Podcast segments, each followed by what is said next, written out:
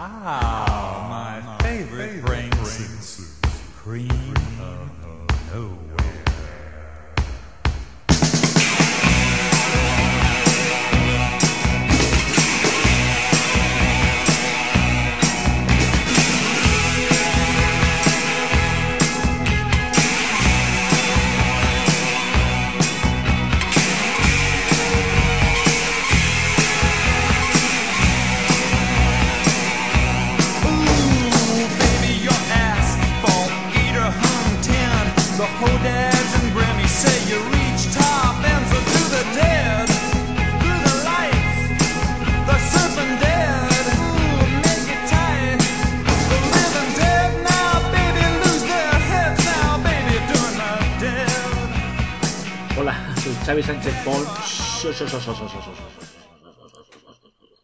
Y yo soy Javier Parra.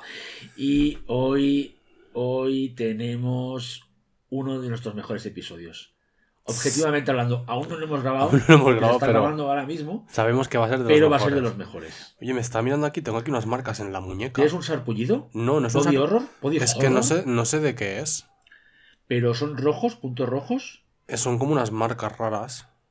Marcas raras como, como, como las... A ver, enséñamelas. Mira, ¿Cómo lo, cómo lo describirías? Raras, pero es un algo, una... un- heridas de guerra no son.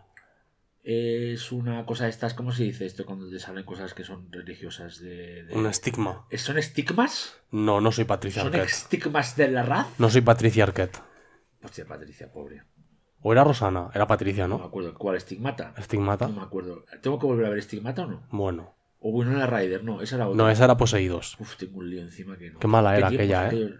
Uf, es que esa época. ¿Y cómo se llama aquella? De El la- fin de los días. La de la con Basinger, ¿cómo se llamaba? La bendición. Con, con Eh, pues es, es la mejor, ¿eh? que era la que hacía de hermana de Kim Basinger. Es la mejor. De casi- todas estas, la mejor es la bendición. Luego también estaba El fin de los días con Arnold Schwarzenegger, ¿te ¿Tengo que acuerdas? Y el devorador del demonios de Heath Ledger. No me acuerdo de Eso eso. salió otro programa aquí, ¿eh? Wow. ¿Sí o no? Sí, sí. Pues esto es onda O sea, ¿eh? cine apocalíptico del, del, del y los la 2000. una que me encanta que te recomendé el otro día, que es Constantine. Sí, la que por cierto y la tengo, la tengo que volver a ver. Creo que esta película le he puesto tres y media y es probable que una noche madrugada, subas. Sean cuatro, sí. En este caso sean cuatro. Pero bueno, Javi, ¿qué tenemos para, para este? Hoy no vamos a hablar, con un especial. No vamos a hablar- Old School. No vamos a hablar de películas apocalípticas, aunque ya hemos dejado claro que aquí tendríamos un programa. Sí. Vamos a hablar de un tema que a las oyentas les va a gustar mucho. Sabemos que es un tema que no- nos lo han pedido alguna vez y por fin aquí lo tenéis con vosotras. Vamos a hablar de slashers españoles. Esa explosión que hubo a principios de la década pasada. No, no, de la década pasada no, de hace dos décadas. Dos décadas ya. Ah, es verdad, es verdad, es verdad. Claro. Que estamos en el 23, Dios Estamos en el de mi 23 vida. y Es eso empezó en el 00. Ostras, es lo que vino después. ¿Está bien decir de- 00 para referir al 2000? Sí, está bien, está Sí, ¿no? bien. Está bien. ¿Tú sabes, tú, tú, tú cuando, ahora que has dicho el 00, ¿tú sabes que cuando yo era adolescente me gustaba contar la edad que iba a tener en el 2000? ¿Por qué? No sé. Era una cosa que solía pensar que tendría Pero, ¿por qué? 23 años. ¿Pero por qué se te gustaba contarla? No, ¿Porque, se te olvidaba y la tienes que contar no, otra no, vez? porque estaban los 90. No, me gustaba fantasear. Me sentaba yo ahí en, la- en el, en el rompeolas. O me sentaba viendo- en una montaña viendo el horizonte. Y, y cuando tenía 15 años, En los, decía, en los búnkeres del Carmelo. decía: En el 2000 voy a tener 23 años. Y pensaba, ¡Hola! Y ahora ya tengo 46. ¿Sabes? Y, No sé, me gustaba fantasear y me gustaría. Tú no fantaseabas con qué edad tenías en el, en el año 2000. No, Porque el año 2000 era un año, tú me entiendes, era un año eh, mo- mo- mo- mo- muy goloso. El 2000. Claro, yo es que en el 2000 tenía 12 años. Claro, pero tú, claro, tú no fantaseabas. ¿Puedo hacer la pregunta a las oyentas? Pregunta, pregunta. Oyentas que nacisteis como yo en los 70 finales o principios de los 80, ¿fantaseabais? Yo en los 2000 voy a... No, no digo en serio, porque Das por, hecho, pasaba a mí. das por hecho que las oyentas, que aunque cosa que sí que es verdad, que las oyentas que nos escuchan son de nuestra edad y más mayores que nosotras. O, hay- o- o- o más joven. O sea, a ver. ¿y si Tengo que hay- decir- ¿y si hay, y tengo si que hay decir- alguien que nació en el, en el 99 que con un año y decía. Tengo que decirte una cosa de estas que te... de un año decía. ¿Sabes? ¿Por qué no? Puede pasar. Una cosa que te gustan de las, de las cifras de, de la gente que nos escucha es que hemos ampliado el porcentaje de gente más joven que nosotros que nos escucha. Y eso es una cosa muy interesante Pero porque, como- como, eh, porque Spotify te lo dice todo. Dios mío. O sea, el rango de edad de las oyentas de Estamos Vivas eh, sí que es de nuestra generación, pero ha aumentado el porcentaje de gente más joven que nosotras que nos escucha. Eso significa que estamos adoctrinando para bien a las nuevas generaciones eh, del terror. Me llena de orgullo. Me llena de orgullo y de satisfacción. También hay que decir que también Ser ha, un faro y ha para la aumentado. juventud de este país. y también Y, de- esta- y también de, de México, de Argentina. de Latinoamérica nos escuchan mucho. Nos Saludos, escuchan mucho en México. Latinoamérica. Sí, Tengo que estamos decir. muy contentas. Y también ha crecido el número de personas no binarias que nos escuchan. Al menos según Spotify. vamos, lo he dicho, somos la alternativa a los podcasts de terror rancios de este país. Que hay unos cuantos. Joder, que sí hay. Y, y sí, que van de, que van de graciosillos y de y de faltones y de políticamente incorrectos, pero que son Mira, más un rancios 10 de cualquier cosa, ¿eh? El, el 80% de la gente que nos escucha lo hace desde España. El 10% lo hace desde Argentina. O sea, tenemos un 10% de nuestras oyentas que son argentinas. Me, me encanta. Hay un 3% de gente que nos escucha desde México y luego ya el resto es son, o sea, son mm, porcentajes muy pequeños, pero nos escuchan desde Chile, Estados Unidos, Reino Unido, Francia, Suiza, Alemania, El Salvador, Holanda, Rumanía, Colombia, no sé, es una cosa muy rara esta. Bueno, somos somos eh, somos worldwide, somos de todas las todos terrenos. Desde Tailandia también. En Tailandia. En Tailandia, alguien que en Tailandia que nos ha escuchado. Eh, es oyente, oyenta de, de Tailandia. Si eres tú, postéanos, ponte en contacto con nosotras. Dinos.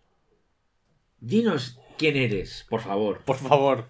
Eh, si quieres permanecer en el anonimato, no hay problema. Ahora, si quieres, háblalo saber. Y te dedicaremos un programa. ¿Qué te parece? El- o sea, el- le- el se lo ca- dedicaremos. Sí, el próximo sí, sí. le diremos, está dedicado a ti. ¿Sabes? ¿Sí o no? ¿Cómo es el mundo de, Es del, increíble, es increíble. del presente en el que llegamos a, La, con, a la tantas partes? superconectividad, ¿sabes? Estás aquí y a la vez estás a, mi- a miles de kilómetros. ¿Sabes? Es, es la, es la magia de las ondas. Es el, el- el- el- lenguaje internacional de la radio. ¿Sabes o no? Bueno, eh, pues aquí eh, eh, tenemos, hemos escogido, hay, hay unas cuantas películas de ese, de ese periodo y hemos cogido cuatro bastante representativas. Yo creo que hemos Que cogido. tuvimos clara, Sí. claras. Hemos cogido, creo que las cuatro. Hablo por boca de los dos, las cuatro mejores. Porque sí que es verdad que mucha gente nos ha dicho que porque no. Porque nosotros, mientras las veíamos, hemos subido a redes las películas que estábamos viendo. Entonces, las oyentas, que no son tontas, sabían que íbamos a hablar de estas pelis. Luego, yo también hice una encuesta en Twitter sobre cuál de estas cuatro películas será la mejor. De las, de las que vamos a hablar. Como decimos los títulos ya, que la gente ya lo sabrá. Vamos a hablar de El arte de morir, Skull Killer, Tuno Negro y La Monja. Casi nada. Anem Force. Mucha gente nos ha dicho, Amigas. más de una persona nos ha dicho, que por qué no hablábamos de más de mil cámaras verán por tu Pues seguridad. porque no te gustan. Y es porque es, es- es horrible. O sea, hay ciertas líneas rojas que no se deben cruzar y yo creo que una de ellas es que yo tenga que volver a sufrir el, el ver de nuevo más de mil cámaras velan por tu seguridad. Porque es una película horrible, que no te la puedes tomar ni por el, ni por el rollo de, de, la- de lo, de lo- irónico. No, la- no, yo no se puede. no la recuerdo. No se puede. Entonces hemos escogido estas cuatro películas. Qué bueno que para poner un poco en situación, eh, creo que vamos a hacer. Se puede, esto, como no tenemos guion, como nunca. Sí, a- tenemos un guion, hay un, guion hay un post-it, hay un con los cuatro títulos. Con los cuatro títulos ordenados cronológicamente. ¿Te parece poco? Bueno, bueno. Pero no, yo lo que quiero hacer es poner un poco en, en- en contexto a, la ¿Qué- gente. ¿Qué pasó porque, en claro, España esa época? Para que, ¿Qué pasó en el mundo del terror en esa época para que en España llegara esta oleada? Claro. Primero que llegamos tarde, porque todo esto viene después de, del éxito de, de Scream y sé lo que hiciste ese último verano en el año 96 y 97. El, el, el neoslasher, que en aquel momento, a finales de los 90, ya es una cosa que se ha explotado hasta la saciedad en Estados Unidos y es a fin. Es, sí que es verdad que es hacia el año 2000 en el que empiezan a salir como las respuestas a, a este tipo de películas de diferentes partes de Europa. O sea, porque tenemos en el año 2000 también es el año que se estrena Anatomía, que es una peli alemana. Sí, me acuerdo de ella. También Videoclub, es en el videoclub. eh, 2000 y poco se estrenan películas como El fantasma del lago, que es, creo que es 2003 o 2004, que es una peli holandesa. Eh, Morirás en tres días, que también era una peli, no sé si era, no será del norte de Europa, ahora mismo las oyentas me van a perdonar, no me acuerdo de la, de la nacionalidad. Eh, entonces en este momento es cuando también aparece En lo profundo del bosque, en el año 2000 también, que es una respuesta francesa a este tipo de cine. Y pues como no podía ser menos, desde España, dirigida por Álvaro Fernández Armero, llega El arte de morir. Uno de los primeros slashers, que fue uno de los primeros, aunque es verdad que es un slasher, es un... Ahora hablaremos sobre Bueno. él. Lo es y no lo es, ¿no? ¿Sí o no? Sí, lo es. Avisamos, antes que, eh, como siempre avisamos, que vamos a hacer, aquí sí vamos a hacer spoilers. Pues ya han pasado 23 Vamos a años desde la empezar, o sea que si no habéis visto alguna de estas cuatro películas, pues mirarlas a- ahora, paráis el programa y las vais a ver porque vamos, vamos a, seguro que las vamos a destripar eh, por arriba y por abajo, ¿no? Y el arte de morir realmente, pues el twist final, si no lo habéis visto nunca, pues es, es un twist, eh, bueno, es un twist como lo haremos ahora, muy abre los ojos, realmente. Sí. El arte de morir, qué decir, ¿no? Álvaro Fernández Armero, un director en la época de estrella, que venía de la comedia, ¿no? Uno de los más como de los más eh, potentes de la época, de jóvenes, que se atreve a hacer este, este, esta especie de slasher con tema sobrenatural, muy relacionado también con Línea Mortal, la película de sí. Julia Roberts, Kiefer Sutherland y etc., sobre esa gente que se provocaba la muerte para ver qué pasaba en el más allá. Lógicamente, la resolución no puede ser más abre los ojos. Y con un reparto, Javi, espectacular. Reparto La que la mitad de ellos... eh, Fele Martínez, que era, era Sc- Scream King en la época. Nunca me- o sea, porque ahora después hablaremos de Tuno Negro. eh, después de Tesis, aunque hizo cosas también como Los Amantes del Círculo Polar, ¿eh? pero el tío hizo estas películas de terror que me parece muy, ¿no? Muy Y yo curioso. creo, no sé qué te parece a ti, pero yo creo que es una de las pelis en las que está peor dirigido Fele Martínez, está como fatal.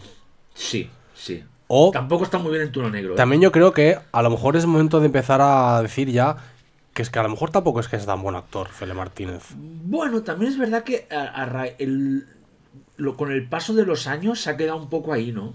En Ya, plan, no ha acabado. Sí, es un tío que hizo la mala educación con, con, con Almodóvar. Sí, pero sí que es verdad que de pero repente... se ha quedado ahí. Sí, no ha, no ha acabado de explotar o de convertirse en una superestrella del cine español, ¿no?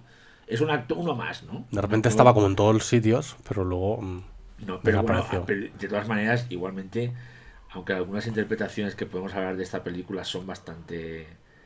Bueno, sobre todo cuando los personajes eh, tienden al dramatismo. ¿no? Bueno, lo de María Esteve es... María Esteban. Hostia puta. Pues un poco. Es un, po- un poco Jennifer Love Hewitt aquí, ¿eh? Es la que. Es la Claro, que, claro. la del. ¿Qué cómo estás pasando, sabes? Pero, Es pero de- ella está muy over the top todo el rato. Pues está. eh. Sí, sí, sí, sí, no, no, no, Mariste. Que, que por cierto, o sea, me recuerda. O sea, claro, es hija de Marisol. Pero. Se Y parece. que, y que se venía pare- de estar nominada a los Goya. Y se le parece Toda la mu- nevera, que es de- creo que es de, Álvaro Fernández. O sea, era una actriz revelación en la época, por eso la fichan aquí. Porque es una, eh, una estrella en ciernes. O sea, de las que vamos a. Vamos a. Vamos a trabajar con María Esteba, que si recuerdas había mucha polémica en la época, porque estaban los que decían que molaba, que era una actriz buena, y otros que decían que era horrorosa. Los que decían que era horrorosa son los que estaban en el parte de la verdad. Y, el, me- y a el mí tiempo. A mí, bueno, a mí no Pero me- el tiempo les ha dado la razón, porque ahora no sé, realmente está Ma- un poco ahí, sí, ahora está María ahí. Esteve. Ahora se dedica, ahora se dedica, ahora está en otras cosas, María Esteve. Bueno, tampoco creo que le haga falta. cosas de cine y de Tampoco creo que le haga falta sí. el trabajo. Pero que es curioso porque me acuerdo yo, porque ya en esa época, como sabes, yo, yo fantaseaba, ya tenía 23 años, porque lo que había pensado de joven adolescente. Me acuerdo ese, ese, eh, que yo compraba revistas de cine en esa época y escuchaba programas de radio, que ya había ese- esa polémica en torno a, a María Esteba. Y Claro, es que es una, es que es una Nepo Baby, entonces. Totalmente. Me parecía lógico, me parece, me parece, me súper lógico el debate. Pero claro, el, el- ojo, el, el reparto. Fele Martínez, María Esteba, Gustavo Salmerón, ahora hablaremos. Adrián Collado, Lucía Jiménez, Elsa Pataki. Sergio Peris Pe- Mencheta, que todo eso, que- es- que esos hace de- tres- que me- encanta este personaje de segurata facha. Que bueno, no Que no se ha podido sacar las pues para Poli y ese Burata. Y después Emilio Gutiérrez Cava, que está maravilloso como este policía, muy insidioso. No sé, un poco a veces tronado, ¿eh? Sí, muy tronado. Muy tronado, o sea, es como... Aquí yo creo, no sé si aún no ha hecho la comunidad, ¿eh? Que es que como que él hace, él ya él hizo muchas pelis de terror antes, ¿eh? Pero aquí también empieza a aparecer en ciertos productos de género, Emilio Gutiérrez Cava, y que este policía, la verdad es que está, está es, es muy gracioso. Claro, estamos hablando de los rostros de moda del cine español de la época. No, bueno, no del cine, sino de la tele, porque el Zapata, aquí Lucía Jiménez y Sergio Pérez. Mencheta, Sí, sí, los era tres de- vienen de al salir de clase. Cierto, cierto, cierto, cierto. Y bueno, yo creo que es un- el- fue una táctica bastante buena por parte de la productora. La de vamos a juntar a, a todo este plantel de jóvenes que la gente les tiene asociados al éxito, digamos. Y vamos a ver qué sale de esta versión de, de Scream que vamos a hacer aquí para, para el público Totalmente español. liber- libérrima. ¿Sabes que uno de los guionistas de la película es el, uno de los guionistas estrella con el tiempo de Cuéntame? Sí, Sí, tío, sí. Estuve investigando, tío. Ya. Empezó, y creo que hizo algunas cosas más de terror, no lo recuerdo, lo podemos mirar después. Yo creo que aquí estaba probando, estaba tocando teclas. yo creo que estaría, estaría en fase experimental. Totalmente. Mira, voy a buscar. Tú ves hablando de arte de morir, que yo te busco a, este chico. El arte de morir, pues bueno, eh, primero, tú si, si tuvieras a un colega como el personaje de Gustavo Salmerón en el arte de morir, ¿no te darían ganas también de matarlo? Pero es, pero es el mejor de todos, ¿eh? O sea, es el mejor personaje porque está muy bien, muy bien explicado, pero es insoportable. O sea, es normal que lo quieran matar. Curro Rollo, Curro rollo. que después hizo el guion de 13 campanadas Hostia, y de Utopía también. no he visto, no sé qué Sí, es con utopía. Nayon Inri, que también era como medio de. Era de ciencia ficción, terror. Antes de ya meterse ya de lleno en. en probó el Cuéntame. terror en Cuéntame. Trece No, campanadas era con Antes Eduardo de- Noriega. ¿no? Hablemos. Ahora está, es un poco anárquico este programa, pero como siempre lo será.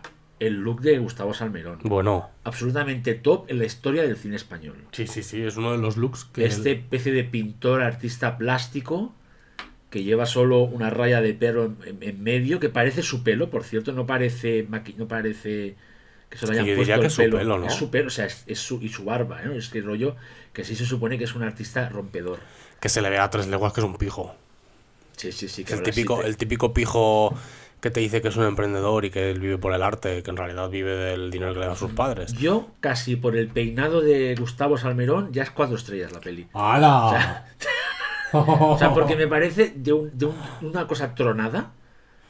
Tronada increíble. Que, que este es el típico, aparte, este personaje tan odioso. Es también un muy, muy, muy homenaje ¿no? al slasher clásico, ¿no? Que es este personaje odioso que, cuat- que un grupo de amigos lo mata por accidente. Después de hacerle una broma pesada. Que es el típico prólogo que hemos visto en mil slashers. Pero que aquí solo lo vemos completo ese, ese prólogo a la, a la mitad. Mitad, al final, al final, sí, sí, Es raro, es raro. Porque tú al principio ya sabes que esta gente parece ser, este grupo ha matado a, a este, a este, a este, a Pero no este- sabes por qué. Eso mismo, y no sabes cómo. ¿Sabes? Y luego hay una cosa que no sé si tú lo llegas a ver así, que es que hay un- una cierta pulsión homoerótica por parte del personaje de Fele Martínez. Hacia Gustavo Salmerón. sí, que sí, es en sí, plan, sí. Cari, estás enamorado de tu amigo y por eso te da rabia y por eso, eh, por eso lo... Bueno, es que hay una hay un trozo de la película magistral, que es el de la fiesta donde pasa todo, que van todos supuestamente bebidos y drogados, que es que están ahí de una sobreactuación, que es en plan, a ver Álvaro Fernández Armero, quizás dirigir actores un poco, Claro. porque están tan desfasados, porque es como... Es que de verdad, es, es que es, es, es, es divertidísima. Y aún así, no, aún así no deja de ser la mejor actuación de la carrera del Sabataki. Puede ser, puede ser. Porque- Que hace de gogo. ¿Sabes a qué me recordó a mí? A mí, a ver, tía, ¿qué? La, sale, la escena que sale ella en la discoteca es Venus. Un poco sí. Me quedé, o sea, me quedé patidifusa. En plan, no, no, como en plan, una conexión directa con, con, con Venus. Sí, sí, a mí también me lo recuerdo cuando la volví a ver. También me recordó al a Valle en No te fallaré. Hombre, una, una, un- eh, estamos, una, estamos- una tiene, una tiene referentes. sí, está- eso te iba- estamos sacando unos referentes, eh, eh, yo creo que la- los- las oyentas los van a... Luego Ahora, Mira, escúchame, mira, ahora estamos aquí muy jajajaja con el arte de morir. Pero yo voy a decir que al verla otra vez, le vi cierta ambición estética que no me desagrada. La, sí, la, El la- entierro, Sí, la tiene. que el entierro, que ya después cuando hay la sorpresa final de que está en una especie de limbo esperando a la muerte, entiendes esta especie de, de decorados como, medi- como, como que no parecen reales, que es, irre- que es como irreal. La muerte de la muerte de Zapataki a mano de estos perros rabiosos es evidente que está ahí homenajeando al argento de, de Suspiro. O sea, le veo, aunque lógicamente ni se acerca, veo que Álvaro Fernández Almeno tenía cierta ambición estética. No sé si estás, o sea, como no me parece un, o sea, me parece que tiene cosas chulas. Sí, sí, las en tiene, las tiene. Lo digo y lo digo de, lo digo de verdad, ¿eh? No en plan Las tiene, pero yo creo, para mí el principal problema que tiene la peli es que se toma demasiado en serio. cierto. Sí, Que- tiene estos diálogos de, de hay que tiene para valorar la vida tienes que saber Sí. que la muerte sí sí que como que los personajes Es muy- son tan- va- pero se ratas de pasa- como de existenciales. sí. Se pasa de intensa. Y Sí. entonces, eh, tal y como me dijeron eh, las- una oyenta en, en Twitter, Peter López me dijo que, que tuvo. o sea, él asistió al preestreno que hicieron en su facultad en Madrid y que luego tuvo un coloquio posterior a la película y que bueno, que dice que acabó todo un desastre. Eh, él lo que me comenta, lo comenta en Twitter es que el equipo no entendía por qué nos habíamos reído en las partes que no querían que nos riésemos. Y que bueno, que al final lo que les acabaron diciendo es que, que a lo mejor no eran un público que estuviera a la altura de la película. O sea, yo creo que realmente eh, el principal problema de la peli es ese, que, que es una peli que no, no supo no supo reírse de ella misma y no supo dejar- o sea, apostarlo todo a la mamarrachez que es. Sí, que además, eh, que ya lo hemos explicado al principio, claro, es que la película eh, es un híbrido realmente extraño entre esto, entre, entre la nueva moda del slasher y abre los ojos. Es que lo de abrir los ojos en es Abre clave. los ojos están criogenizados y aquí es que están todos en, en- a punto de morirse tras, tras una, un- una escena bastante tramposa en la que tú crees que siguen vivos y no están, y no están vivos. En un incendio mueren todos, casi todos. Entonces es este, este, este, este, el, el Gustavo Salmerón, ¿no? El, este amigo pintor artista plástico que es odioso, en, la- en el otro plano astral los arrastra todos a la Pero una muerte. co- una cosa- Los arrastra todos a la muerte, ¿sabes? Ellos no están vivos, pero ¿sabes quién sí está viva? Vosotras. Pues viva. Belén siempre. Belén sí que está Seguro que fue al cine a ver el arte de morir. ¿Tú crees? Sí, seguro en la época. En el año 2000 fue cuando Belén Esteban dio su primera entrevista en Día a Día. Esto justo lo Pero- estaba viendo el otro día en Sálvame, porque ahora están con esta movida. Están en esta movida en que ella se llevaba mal con Alicia Senovilla. ¿Te acuerdas de Alicia Senovilla? Uh, sí, sí, sí, sí, sí. Pues sí. ahora están sacando todo este tema de. Se ve que se odiaban. Dios mío, pues eso es. oh, ¿Y, qué, y, cómo, y, qué, y, y dónde viene ese odio? Bueno, pues que se ve que. Era amiga de el- Alicia. No, por lo que se ve, Alicia Senovilla dice que, que ella la apoyó siempre, que la trató como una hermana y que Belén Esteban dice que, a ver, que ella era la presentadora y que ya está, que todo que, pero que no se acuerda de ella. Entonces se ve que Alicia Senovilla eso le sienta mal. Ah, le sentó mal. Que Hmm. no, madre mía, la Senovilla. Una, una, una celebridad en, la- en su momento. Hombre. Ahora que está en, una- en alguna tele de esta región. No tengo ni idea. Creo. Bueno, que estábamos hablando. Así esto, de, de- de- que es evidente que querían hacer un Abre los Ojos dos. Totalmente. Totalmente. Y, y hace una película que vista ahora, que también es un poco larga, ¿verdad? Sí. Una hora cuarenta y dos también, que dices, y por eso, porque es una película lo que dices tú, que se toma más en serio de lo, de lo que debería. Ahora, dicho esto, un revisionado es una fiesta, realmente. Por ver, es como una cápsula del tiempo del cine español Real. de, de- Real. de- de esa época. Y es eso, es, ya te digo, o sea, eh, ya en sí, cuando alguien que se quería tomar esta película tan en serio, viendo el look de Gustavo Salmerón, Es que es ¿Sabes? fuerte, es fuerte. ¿no? Que vamos, que lo pintan como el típico que va, como parece salido de un de, de- de una convención de, de estos de white, de black leather, de estas, es como es como, como un fan, como un fan cutre de Clive Barker, ¿sabes? Es como una cosa así que no sé, pero a la vez ahora verla es una maravilla, ¿no? Y ojo, tenemos datos. Tenemos Delante datos, es verdad.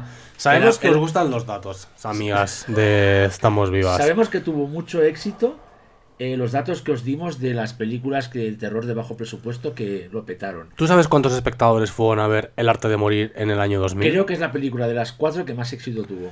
Realmente, sí, tiene razón. La fueron a ver un total de 821.513 personas. Que no está nada mal. ¿Sabes cuánto dinero dejaban estas personas en taquilla. 3.245.033,36 céntimos de euro.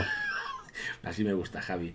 Eh, ahí que ¿Cómo te digas, quedas? Me quedo muerta, viva, muerta, viva. O sea, fue, es el, el éxito más grande de, de- creo que de los cuatro slashers que vamos a Y yo creo que a raíz de este éxito vino todo toda La la, re- la retaíla de otros slashers españoles que quisieron imitar el éxito de El arte de morir.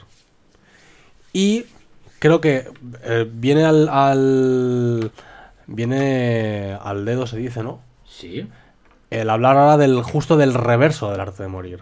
Porque si una cosa que le echamos en cara al arte de morir es que se toma demasiado en serio a ella misma y que no acepta que es una mamarrachada de peli, pues para eso viene para redimirse del, de todo esto. En el año 2001 llega Skull Killer.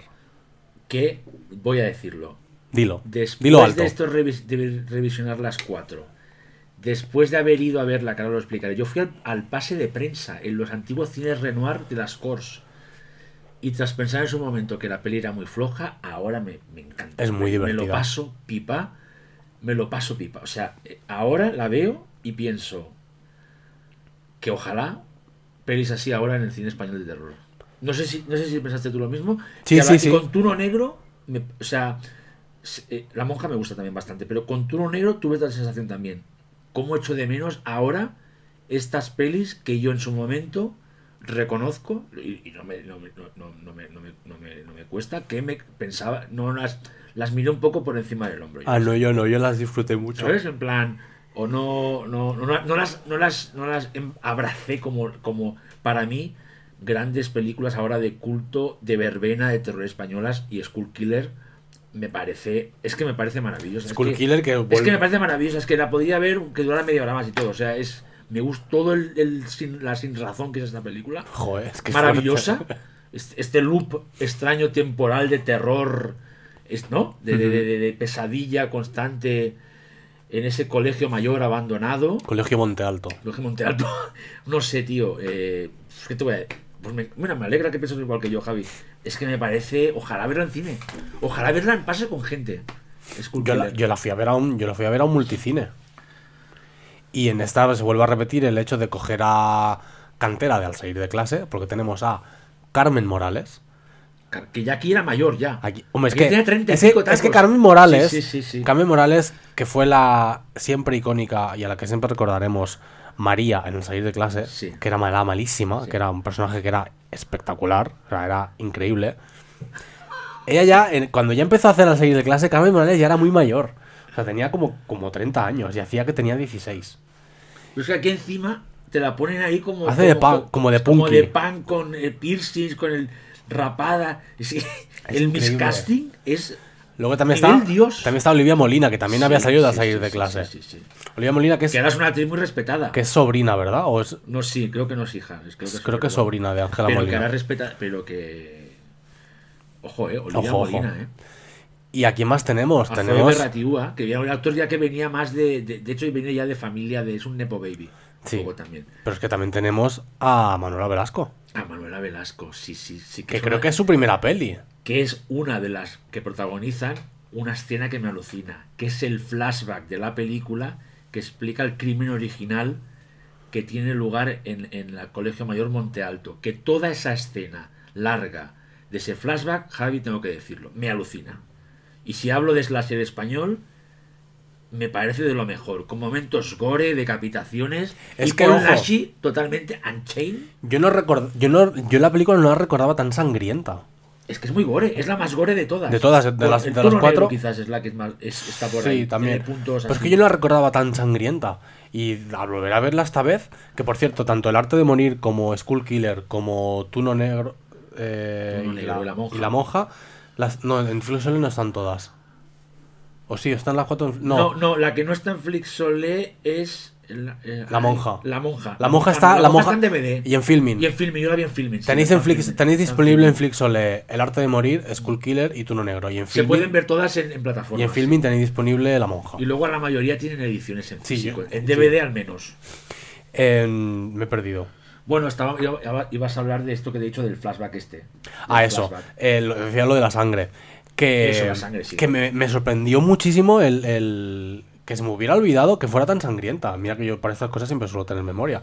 Yo igual no Pero me pareció como, como una cosa muy a tener en cuenta y a, a destacar de que, un- de que esta peli, de que es un slasher de serie B, literal, de los que nos gustan, que podía ser realmente una- un slasher perdido de los 80 que saca Vinegar ahora, porque tiene la misma estructura narrativa que Total, es un slasher. Es como, es como Madman o. los mismos diálogos estúpidos y sin sentido que a un slasher de los 80 no se los tienes en cuenta. Pues a este tampoco se los tenemos que poner tener en cuenta. O sea, esa frase maravillosa de cuando entran por primera vez al colegio Monte Alto que dice. ¿Cómo se llama? ¿Cómo es la otra actriz?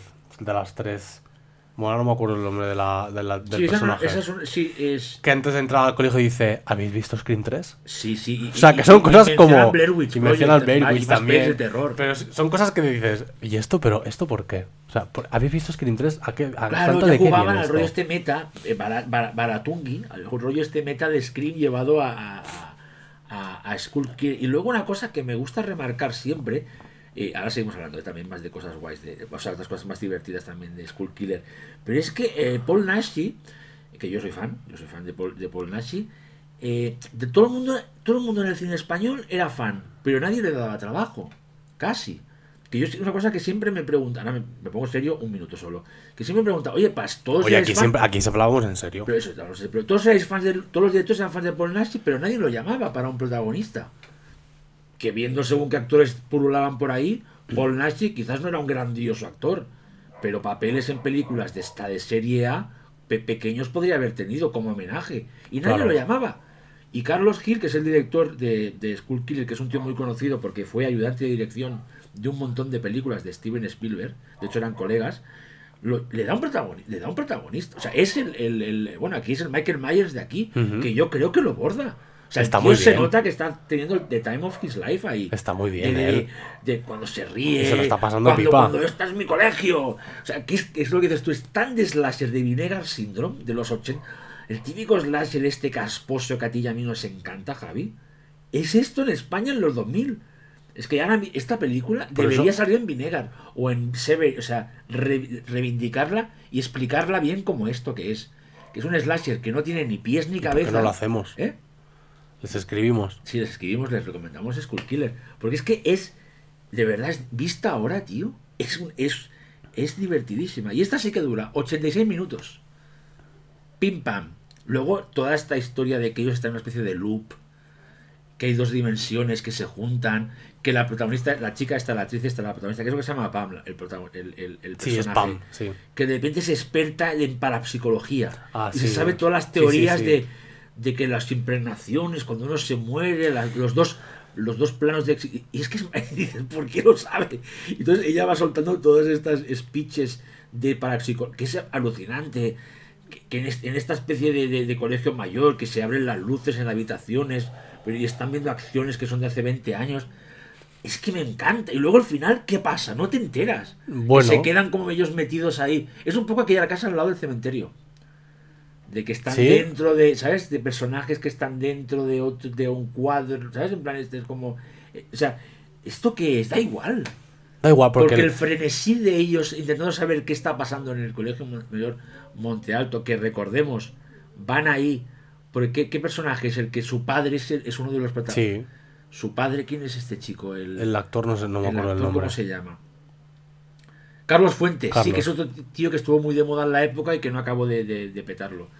Pues que va ahí, es su padre, que el primero que se enfrenta en los 70 a Paul Nashi, que es el, es el, el conserje, El vigilante. el vigilante, pero entonces va ahí, y entonces la típica historia de los lleva ahí, es un poco sinister, porque los lleva a un sitio que sabe que está maldito sin avisar a sus colegas.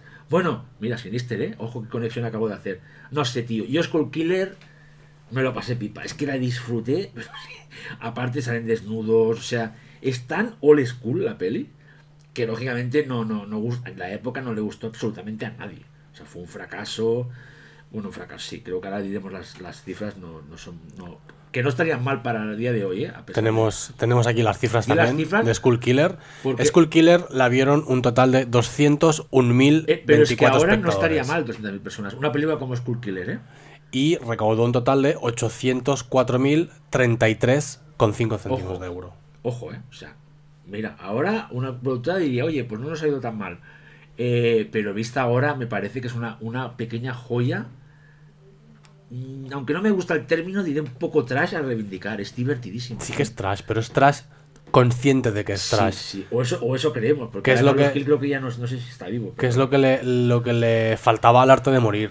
Que fuera consciente de, de- de que era muy trash. Y, y, pues de trash a trash, ¿no? Bueno, va, sí, bueno. Porque ahora, vamos- ahora vamos a una cumbre absoluta. Ahora que es. Eh, lo que dices, cum- o sea, cumbre, cumbre real. Porque, claro, una película. que Un slasher. Que empieza con Maribel Verdú. haciendo de universitaria virgen. Sí, sí, en el sí, año 2001. sí, sí, sí, sí, sí, ¿Qué- sí. ¿Cuántos años tenía Maribel Verdú en el 2001? 2001, te lo digo. ¿Cuántos ahora. tenía? ¿40? Ahora te lo digo. O, 30 y largos, ¿no? Tendría, porque claro. Mira, ella nació en el, en el 70.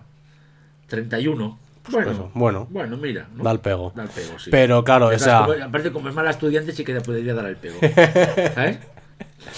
eh, esta, esta escena inicial en la que se, se homenajea ya de forma eh, directa a Scream con este video chat en el que hablas por hablas a- o le hablan a un micro y salen eh, pero ahí está, ahí, ahí no había tantas películas de claro es de que esto es, ¿eh? es ciberterror esto eh Cuando hablamos del ciberterror de las pioneras, que era Collingwood Story y todo esto, Pues aquí hay que estas de las primeras del ciber... O sea, no había tantas en No, no, Estados no, no Unidos, había, ¿eh? no había. Porque miedo.com es de 2000, 2001 sí también. sí sí O sea, es Collingwood peli, Stories 2000. Peli pionera Y después está esa que nos encanta de. Bueno, nos encanta, que es una cosa muy loca. Esta que hizo el cantante de Twisted Sister.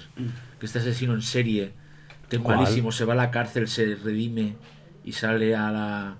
Que la vimos hace poco. ah sí eh, Strangerland Stranger, Strangeland, que esto es- Esto, mira, la recomendamos, aprovechamos, ¿no? sí sí Esto aprovechamos es una cosa con el cantante de Twisted Sister, que es una cosa, creo que producida por Fangoria, puede ser en la época. creo que así. sí De verdad, ¿eh? Hay que verla para creerla, ¿eh?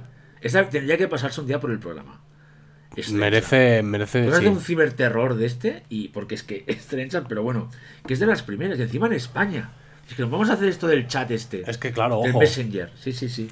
Y eso, entonces, eh, claro, una película ya que, que empieza a este nivel y, y que Bueno, nos... el prólogo es magistral, porque después está el polvo en la iglesia. Sea, es que lo tiene, lo tiene todo. Y luego está la ella con la chica ella esta, crucificada. Que esta era una chica era presentadora Sí, sí, sí, sí. de... sí, sí. No me acuerdo el A qué. ver si buscamos el nombre, igual no nos sale aquí. Puede ser que fuera presentadora de No Solo Música, antes de que lo... después de que lo Carla presentó. Hidalgo.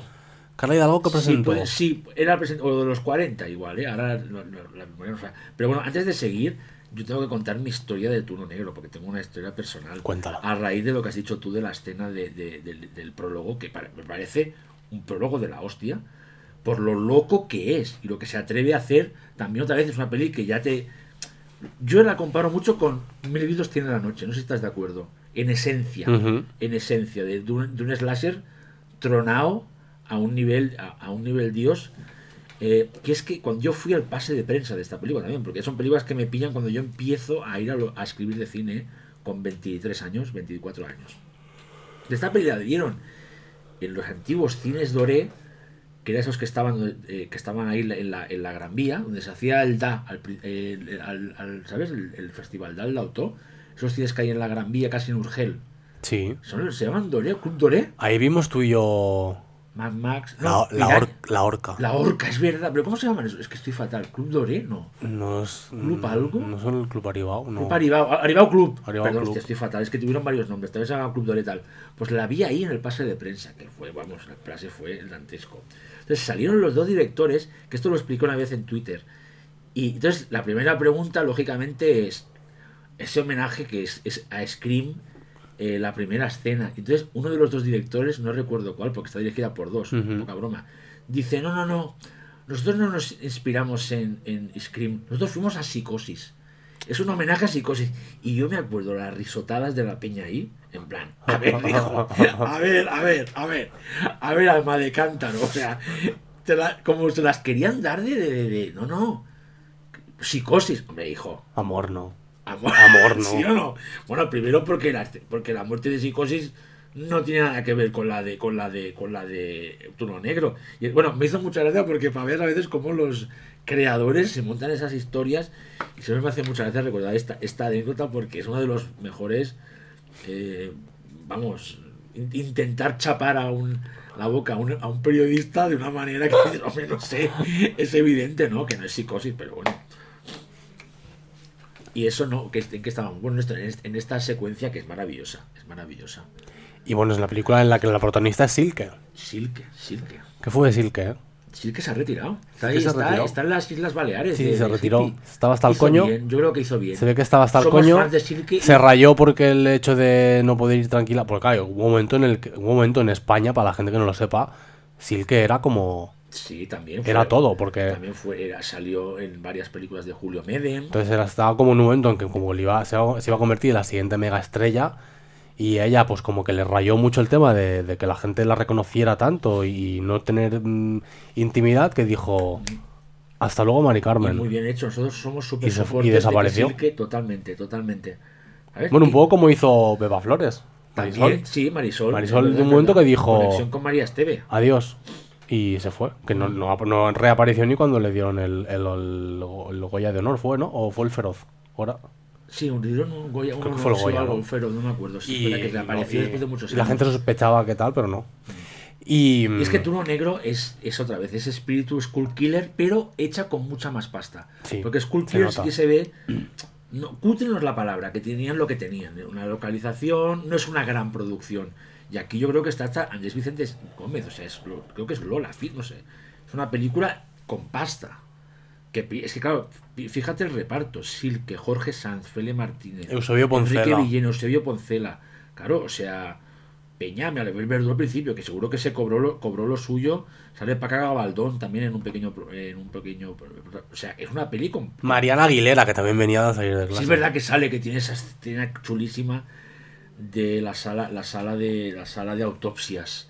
Que tienen las chuletas apuntadas en un cuerpo. Que O sea, es una escena- es- eso es genial. Esas genialidades. el- la peli está llena. ¿Tú no Esos recuerdas detalles de- divertidísimos, tío. la escena de la sala de autopsias? Sí. Me recuerda a la, la primera muerte de un San Valentín de muerte. Sí que es verdad, sí que es verdad. Esa es una sí, conexión no, no, que no, bueno, pero es que esta es, es misma liga de esta de, de, de- de slasher verbenero, que yo creo que funciona perfectamente. Es una película tremendamente divertida, que los gags funcionan, y eso que es larga, ¿eh? Que son cien- también son 100, 100, 100, 100 minutos o, o algo así.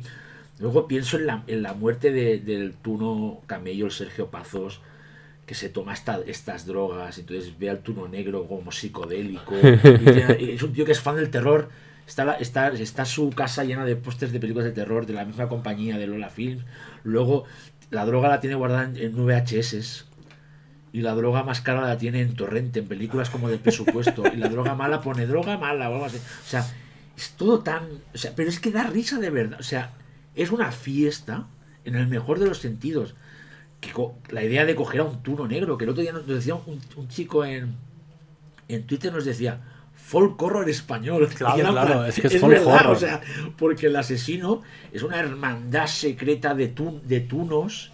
O sea, ya, el tu- ya la idea del Que es- castigan, castigan la mediocridad. la mediocridad. O sea, ya, y de hecho está, eh, eh, es un poco precódigo da Vinci, porque todo, toda, ese- toda la información sobre esa hermandad de tunos, de, de tunos templarios, por así decirlo, está en una especie de, de sala que hay en una iglesia, que hay como unos grabados, que explican la historia. O sea, de verdad, o sea, de verdad. A ver, los guionistas, que son los, que son los directores, por cierto, Vicente J. Marí y Pedro L. Barbero. Chapó, tío, chapó. Porque es tan tronado todo la idea de el mundo de los tunos, que es odioso, por cierto. Es De horrible. verdad, los tunos son de lo peor que hay. Por no decir lo Habría que peor. abolirlos. Sí, sí, sí. O sea, en plan, ¿no? Se tendría que... Stop tuna. Stop tuna, ¿no? Que, no sé, es como... uf, no sé, tío, es que es tan mágico. O sea, el Jorge Sanz. Pienso cuando creen que él es el asesino. ¿Sabes? En, en- en ese, en ese con- convite de la boda. Con ese asesinato en el lavabo. Que es muy Pisces también, ese asesinato en el Sí, lavabo. se parece mucho. Es que claro, después investigué y uno de los directores y guionista dirigió una película escrita por, por Juan Piquer Simón. Es una película de aventuras, de las últimas que hizo, que escribió y que produjo, eh, que es una adaptación del Escarabajo de Oro de Edgar Allan Poe. Con lo que, con lo que hay, mi sensación de yo estaba viendo Turno Negro y pensaba, estos han querido hacer eh, el, el Pisces, el, el 1900 de la noche de los 2000. y aunque es inigualable Pises, tiene ese rollo, tío. El espíritu lo tiene. Es que hay un momento hasta que uno, de los actores, o no sé si un turno, sabe karate. ¿Recuerdas? Hay un, o, o, o- o lo, o lo adulten, sabe el kung fu. No sé si es Silke uno de estos. Sí, era algo así. es que verdad. era algo así. Entonces era como. Y- otra vez, tío. O sea, es el momento del, del- del- del luchador de kung fu de, de- Es que tiene, para mí, tiene el- el- el- el- los genes. ¿Sabes? En plan, y que no sé, es, es, es, es maravilloso. Felema, la escena que tiene copiando instinto básico del polvo. Ya ves, que- ya que es ves. un eh, ojo, es una escena erótica intensa, ¿eh? Que no fue, seguro que no debió ser fácil rodarla, ¿eh? Seguro que no, seguro que no, vamos. O sea, yo veía esa escena y encima, ¿cuánto dura, Javi? Es que se alarga mucho esa Cinco escena. minutos, o sea, y, y, y había un momento, o sea, pero esto es rollo de room.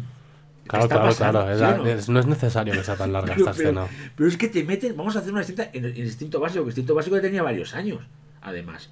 Te meten una escena de thriller erótico de los 90. Que la ves ahora y es de, es de aplauso, es de aplauso absoluto. El diseño, la careta que lleva el tuno, Ujú. ¿sabes? Hostia, tú, cuando Bueno, y el giro final. El... el giro, bueno, bueno, bueno, bueno, bueno, que todo sea de que el tío consigue que, que los, eh, eh, los, los asesinatos los, los hemos visto en plan en diferido, ¿sabes?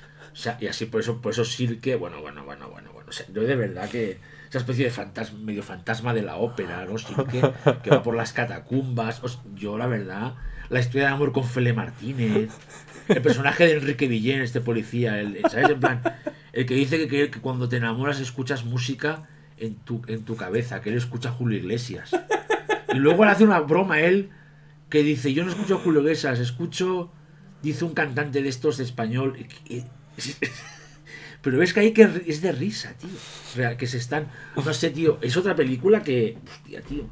Es que me cuesta no recomendarla. Y es una película perfecta para ver en grupo, para ver en compañía. Completamente.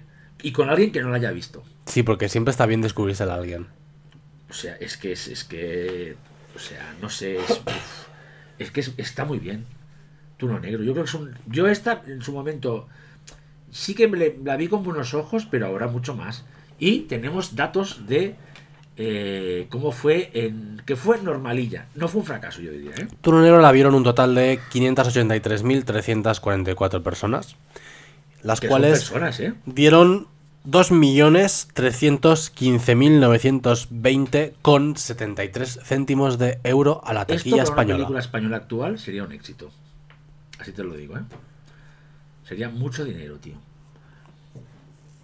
O sea, que Está- queda pues, súper recomendada. Pensaba que la había visto menos gente ¿eh? en cines. Yo- ¿Tú fuiste al cine? Yo fui al cine. ¿Con tu madre? No, ¿O fuiste con tus amigos? con mis O sea, amigos. En esa época ya, podía- ¿Qué edad tenías tú? Tenías 13 años, entonces. yo aquí tenía... Estaba en tercero o cuarto de la ESO. Tenía ¿Tú 13 qué año 14 naciste? años. Claro, pero fuiste a ver ya Tuno Negro, que es cañera, ¿eh? Sí, es yo que fui- yo la vi en el cine. sangri- es sangrienta Tuno Negro, ¿eh? Sí, yo la vi en el O sea, es- cine. Es, es- se ve ahí sangre, ¿sabes? Bueno, se lleva a ver mucha decapitación, pero es, pues, es potente, tío. Pero sí, sí, Con yo- alta carga sexual. Claro. Pero hombre, yo, yo, yo vi en el cine Juegos Salvajes. Hostia, tío, hostia, tío, es verdad, buenísima, tío, me encanta. Vi también... Eso me hace pensar que tenemos pendiente un programa que nos piden mucho, es el del thriller, los thrillers estos medio de terror de los 90. Ay, sí, me apetecería, me 2000, apetece mucho, ¿eh? ¿Sabes? Mujer soltera, esto siempre sale, este tiene que ser el próximo especial, ¿eh? Vale. Tiene que ser uno de estos. Swim Fan. Que siempre sale en Hostia. este programa. Que, o sea, eh, Fan siempre sale. es que qué peliculón, joder, qué puto peliculón. Ay, el Dios próximo mío. especial que sea este. Ay, Dios mío, Swim Fan, somos fans, mejor dicho. Fantasía. Bueno, ya vamos. Nos ya vamos con la cuarta. Seguro que había muchas más cosas que decir de Tuno Negro, pero yo creo que es, es, es, es maravillosa. Y creo que esta sí, gracias a Dios, ya ostenta el título de culto, cosa que Skull Killer no la tiene. No, no, Tuno Negro sí que lo es. Tuno Negro, en, cada vez que alguien la menciona en redes, siempre hay, hay la gente es muy, la- o sea, la, la reivindica, la ha hecho, ya es una película que, que ha hecho suya y por qué no un Tuno Negro 2, ¿no? O un, Igual- re- o un remake. Y que fuera igual de tronada, que fuera un, re- un, re- un retorno porque, vuelvo a decir, no faltan estas pelis ahora en el cine español. Es que claro, no Estas, existe. estas tronadas, me refiero, estas cosas más de, de fiesta, de verbena, ¿sabes? ¿Te imaginas? Un, un regreso a esta... Un regreso a esto o un regreso a la Fantastic Factory. Factory. Porque Qué buenos el, el tiempos. gran finale. Qué buenos tiempos Hemos guardado a. Cristina Piaget. Para... Cristina Piaget, Lola Marcelli, Tete Delgado. ¡Oh, Tete Delgado! Es el que- super, el super. Es que, ojo, eh. Ojo la fantasía que es Máxima calidad, tío. La Monja. Que la Monja, una cosa que me fascina, que si tú la ves, si ves la copia original de La Monja, es una película que es trilingüe. Es una película en la que se escucha hablar en inglés, en castellano y en catalán. Sí, yo la... Sí. Eh, es una película que tengo que decir que la he visto tres veces. Cada vez que la he visto para mí es mejor. Y es una película que no tiene... el- o sea, para mí tiene, tiene más esencia de culto que la que podría tener Skull Killer.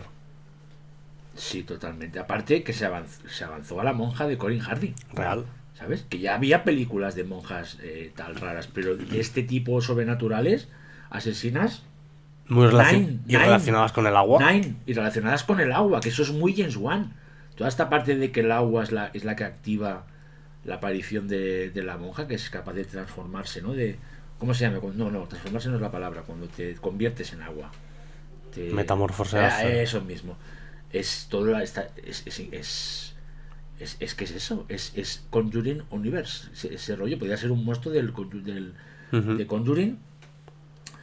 Y, y lo que sí que es verdad de la monja también es que es la película que se está reivindicando. Bueno, a mí el otro suele, día... se suele decir siempre que la mejor película de la, la Fantastic Factory es, Es Dagon, Dagon. que es verdad, que es verdad. Y esta ya aparece como la segunda o a veces la primera por mucha gente, que es la que ellos y ellas más, más celebran como Es que la si te fijas, o sea, realmente es una película que está muy bien rodada. Sí, las limitaciones técnicas que pueda tener, está muy el bien CGI rodada. no está tan mal como podía. O sea- como hay cosas de CGI que chirrían más, pero en, su, en general no me parece mal el CGI que tiene. Claro, es que cuántos años han pasado. Y es eso, o sea, el CGI, es- Casi tú lo ves. 20. Pues por eso, no, 17. no, es, no, ha quedado, no se ha quedado muy viejuno, ¿eh? No, me parece bastante digno. Y luego, bueno, pues la peli tiene todos estos. Estas problemáticas que le puedes encontrar a cualquier slayer sobrenatural. Pero hija, si hemos venido a jugar. Hemos venido a jugar. Y tal, bueno, eh, es la sena- sobrenatural de los mejores. De hecho, hace lo que no hace el arte de morir, que nos gusta también bastante, ¿eh? Que el arte de morir se toma en serio y esta es un despiporre absoluto. Hombre. Es un, es un body count de vais a morir, vais a morir todas y todos. Vais a morir todas eh, a manos de esta monja diabólica que va a matar primero a todas las. eh, y a todas las eh, chavalas que la mataron a ella en el, en el que es una convento. monja muy autoritaria. Un poquito. Yo he ido a un cole de monjas en el instituto y puedo decir que era así, Yo también. la verdad. O sea que me siento un poco silenciada con ellas y, y, y- y eso sí, tan guapas como Cristina Piaget no las No, claro, no, en mi, colegio, en mi colegio tampoco. Pero oye, ¿y, hacer que de Cristina Piaget un monstruo? Claro. Lo, más, lo máximo, ¿no? Pensemos que era una de las eh, modelos más guapas de la época. Era, era, ¿Te acuerdas de Piaget? Cristina Piaget era una, era una institución. Yo me acuerdo que hizo Era una como por- Inés Sastre. Yo me acuerdo que hizo una portada de interview embarazada, puede ser. Puede ser, sí, sí, sí, sí. Oye, y está fantástica. Como esta monja. eh, todo el, todo el, me encanta el prólogo también ahí. Que no, ahí no ves el asesinato, por cierto. Aquí también se lo guardan. Te guardan para Ese- el a mí me gusta porque es ese rollo de vamos a cambiar el, lo- la- el guion original de un, de un slasher. Vamos a reinventarlo. Pues el prólogo del asesinato, que en los slashers clásicos Es al principio. es al principio todos, aquí lo vamos a poner a la mitad. Y bueno, pues vale. Pero ya se... eh, bueno, y todo el, el, el- slasher, cuando se ve el, flash, el flashback, es muy diver. Cuando todas las...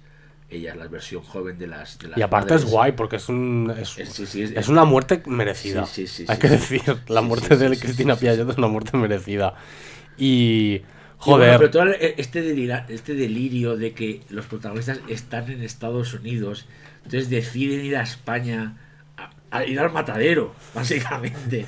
y van al mata ahí a investi- van a este a esta a este colegio abandonado, bueno, otro colegio abandonado, ¿eh? para investigar Que la, sale- la madre de una de las protagonistas. que sale el hospital de San Pau. Sí, que sale del hospital de San Pau. Que luego ella, la protagonista, conoce a un, a un aspirante a cura en una biblioteca de Barcelona. Y Lola Marceli vive en la calle Balmes. Sí, sí, que es esta, este, este actor que se llama Manu Fu- Fuyola, que ha salido en muchos. Y entonces ese, ese cura, es- que es un- no sé si es cura y todo, Sí, al final les dice que es, que es cura, que, que de repente se enamoran, tipo un poco Vicky Cristina Barcelona, por cierto, pronto, que ya de repente se enamoran, como que como Scarlett Johansson y, y Bardem. Es como, y, va, y la acompaña, entonces están en plena, cuando ya han muerto varias gente y están en plena investigación, que es esta cosa que me encanta de los slashers eh, verbeneros, se la intenta follar eh, eh, en, en un cuarto de- del- del colegio este de, de monjas. Tú- sí, o sea, yo de verdad, fíjate que la estaba viendo, pero pensé, ¿pero esto cómo es posible? Y ella le dice, no, no, no, aquí no. Como- pero como las... Es que yo de verdad... Es que me parece... Es que otro homenaje a los slashes que tanto nos molan de Vinegar siendo de los 80. ¿eh?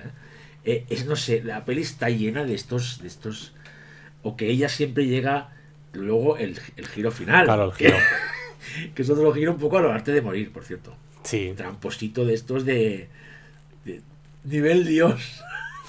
que hay un personaje que dice, ah, uno de los, uno de los americanos, del menos tontillo.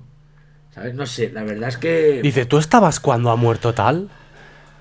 Es- mm, ¿Cómo se llama el personaje, la protagonista? El, el personaje se llama Eva. Eva.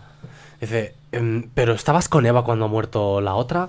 Mm, creo que Eva tiene algo que ver en esto. Y claro, se Es una descubre actriz islandesa, tío. descubre que- Es de Islandia, que tío. Eva es la monja. E- Eva es la monja. A- Que se llama la actriz Anita Briem. Anita Briem. ¿Qué te parece, tío? Hostia, Dios mío. Que aquí ya, por cierto, fue el principio del fin de.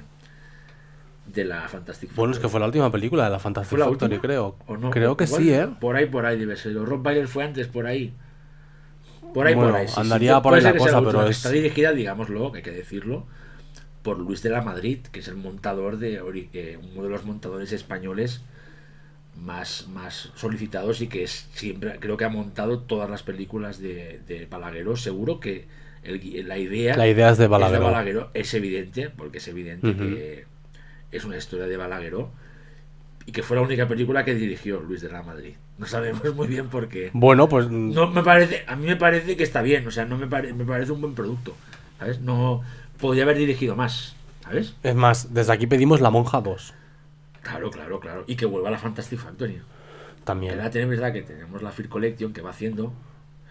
A ver si. ¿No? Nos va. Bueno, pero apoyamos que hayan estos sellos, ¿no? Apoyamos. Apoyamos que hayan estos sellos de películas que, de- que apuesten solo por el terror. Y por bueno, eso- Fear Collection llevamos dos, ¿no? Sí, Bueno, llevamos. Bien. Vale, de- una de dos ha estado bien. bien. Y entonces ahora vamos a por. A por ojalá volviera a la Factory. ¿Cuál es lo siguiente Es que de me encanta, me encanta. Ay, no me acuerdo. ¿La han anunciado ya? No lo sé, no lo sé. Sí, creo que sí, pero ahora no. Creo que está dirigida por una chica. Veremos, ¿no? Por una directora. Pero no sé si. Yo sé cosas, pero no sé si puedo decirlas. Me pinta bien. Luego me lo cuentas. Vale.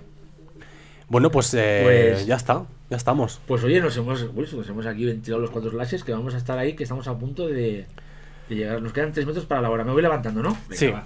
Di todo lo de lo que Yo desde aquí, pues nada, que, nos, que os queremos mucho, que os suscribáis a nuestros canales de Spotify y de iVoox, que nos sigáis dando todo vuestro amor en, en redes, tanto en Instagram como en Twitter.